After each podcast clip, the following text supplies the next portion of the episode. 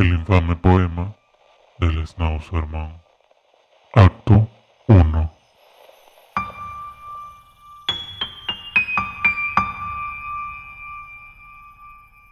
Existe un hombre solitario, un niño, a quien el sufrimiento dejó desarrollar pero no crecer. Él vive solo en un lugar alejado. Sin embargo, esto es bueno y no malo, porque si lo viera salir de su casa, estarías condenado. Se dice que hubo algo en su infancia que lo dejó marcado, pues ahora de viejo a muchos ha ahorcado. Quizás atropellaron a su perro y no le compraron otro, o quizás lo mordió el maldito schnauzer de algún tonto. Lo cierto es que los medios locales Schnauzerman lo han llamado, porque cuando va a matar siempre anda enmascarado. Se dice que es hombre, se dice que es alto, que su fuerza no tiene rival en el pequeño pueblo de Prail.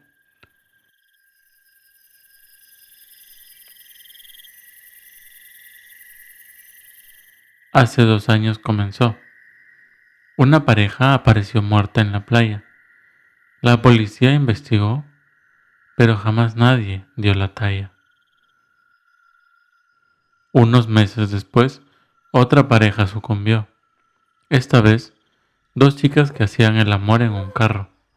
Nuevamente la policía investigó, pero nadie pudo hallar la relación con el caso anterior. No fue sino hasta el tercer caso, uno muy especial, que al asesino se pudo identificar, o al menos se le pudo nombrar. Dos amigos que caminaban por el bosque desaparecieron. Llevaban un maldito perro. Larga historia resumida. Los amigos hacían una sesión de fotos y el asesino no lo vio. Cuando la ineficiente policía a la escena llegó, las pruebas que necesitaba encontró. Qué gran descubrimiento era, o al menos eso se creía pues fue un apodo y una melodía lo único que se obtuvo ese día. Llevaba una máscara de perro, un polo blanco y un pantalón marrón. ¿A quién se le ocurre ser un asesino y usar un polo blanco? Después de aquello, las muertes pararon, aunque no sin un costo. El turismo también había muerto. Lo curioso de la especie humana es que si le das el suficiente tiempo, olvida lo que se le da la gana. Al año siguiente, tuvimos nuevos turistas. Lo raro es que ninguno a Schnauzerman había oído nombrar. ¿Será gracias a que las generaciones de ahora ya no ven televisión? Ah, pero los turistas no fueron los únicos en olvidar, pues la policía tampoco se hizo de rogar y dejaron el caso ahí sin terminar. Hasta se atrevieron a decir que gracias a ellos todo estaba por acabar. Pero la máscara de perro estaba lista, así que Schnauzerman la tomó y salió a pasear. Siempre me ha resultado curioso cómo es que nadie lo distingue al pasar si con una máscara de perro por ahí debe caminar.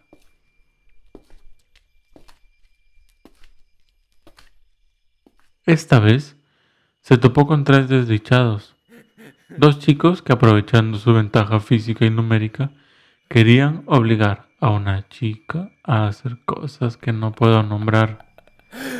Pero Schnauzerman de la nada llegó y con una estaca a cada uno mató.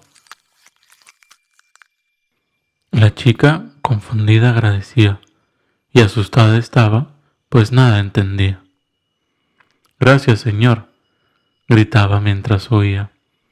Sin embargo, algo en ella le decía que no era un héroe a quien veía.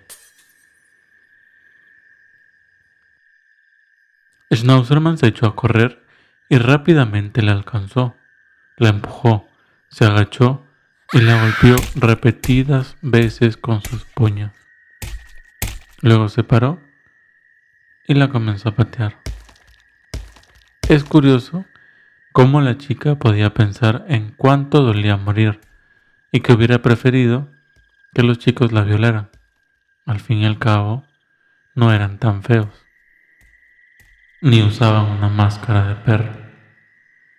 Cuando la chica ya no daba más, Schnauzerman detuvo la golpiza, estiró la mano hacia ella como queriéndola ayudar, y su cuerpo se encorvó por la tristeza.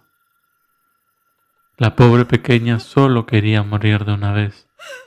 Todo le dolía demasiado como para que le tengan compasión ahora. Primero preferir ser violada y luego preferir ser asesinada. Vaya día para esa pobre mujer.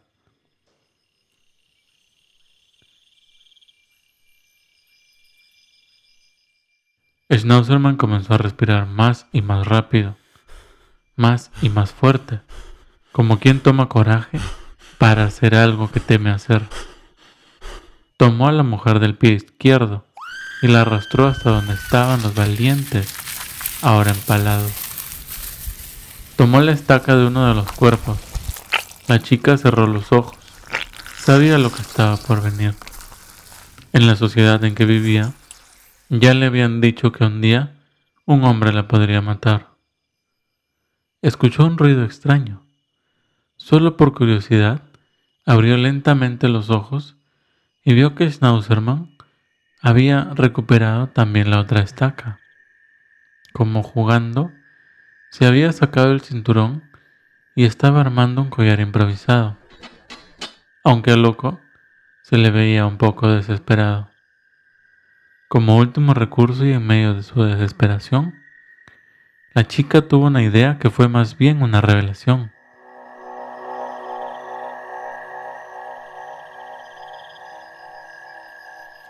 No se sabe cómo lo hizo, pero con piernas y brazos rotos, la chica consiguió darse vuelta. Schnauzerman, que estaba entretenido haciendo su manualidad, volteó rápidamente la mirada ante esa eventualidad. La chica quiere girar y girar hasta de mi vista desaparecer. Pensaba el gigante loco, aunque ni él ni nadie podía haber anticipado lo que sucedería en poco. Una vez pecho tierra se encontró, la chica, las caderas levantó y la cola finalmente movió. En lugar de quejidos de dolor, ahora dejaba salir unos cortos ladridos ahogados, como si de una perra se tratara. Un loco fabricando algo con estacas, una víctima moviendo el culo por su vida. ¿Quién diría que terminaría así ese día. Schnauzerman bajó las estacas, inclinó la cabeza y se acercó a la ahora cachorra. Lentamente caminó. De cerca la miró. Incluso se cree que la olfateó. La tomó del pelo y de un tirón su cara levantó. Lo curioso es que un rostro con miedo no encontró. La chica tenía lágrimas y el maquillaje corrido, pero sonreía de una manera que hizo hasta Schnauzer mantener un escalofrío. Aquello era todo muy sombrío. La chica, ahora trastornada, sacó la lengua y de un lado a otro la movía. Cara triste puso al ver que Schnauzerman reacción no tenía. La verdad que la hora perra desconocía era que su cuerpo, pronto sin fuerzas, quedaría.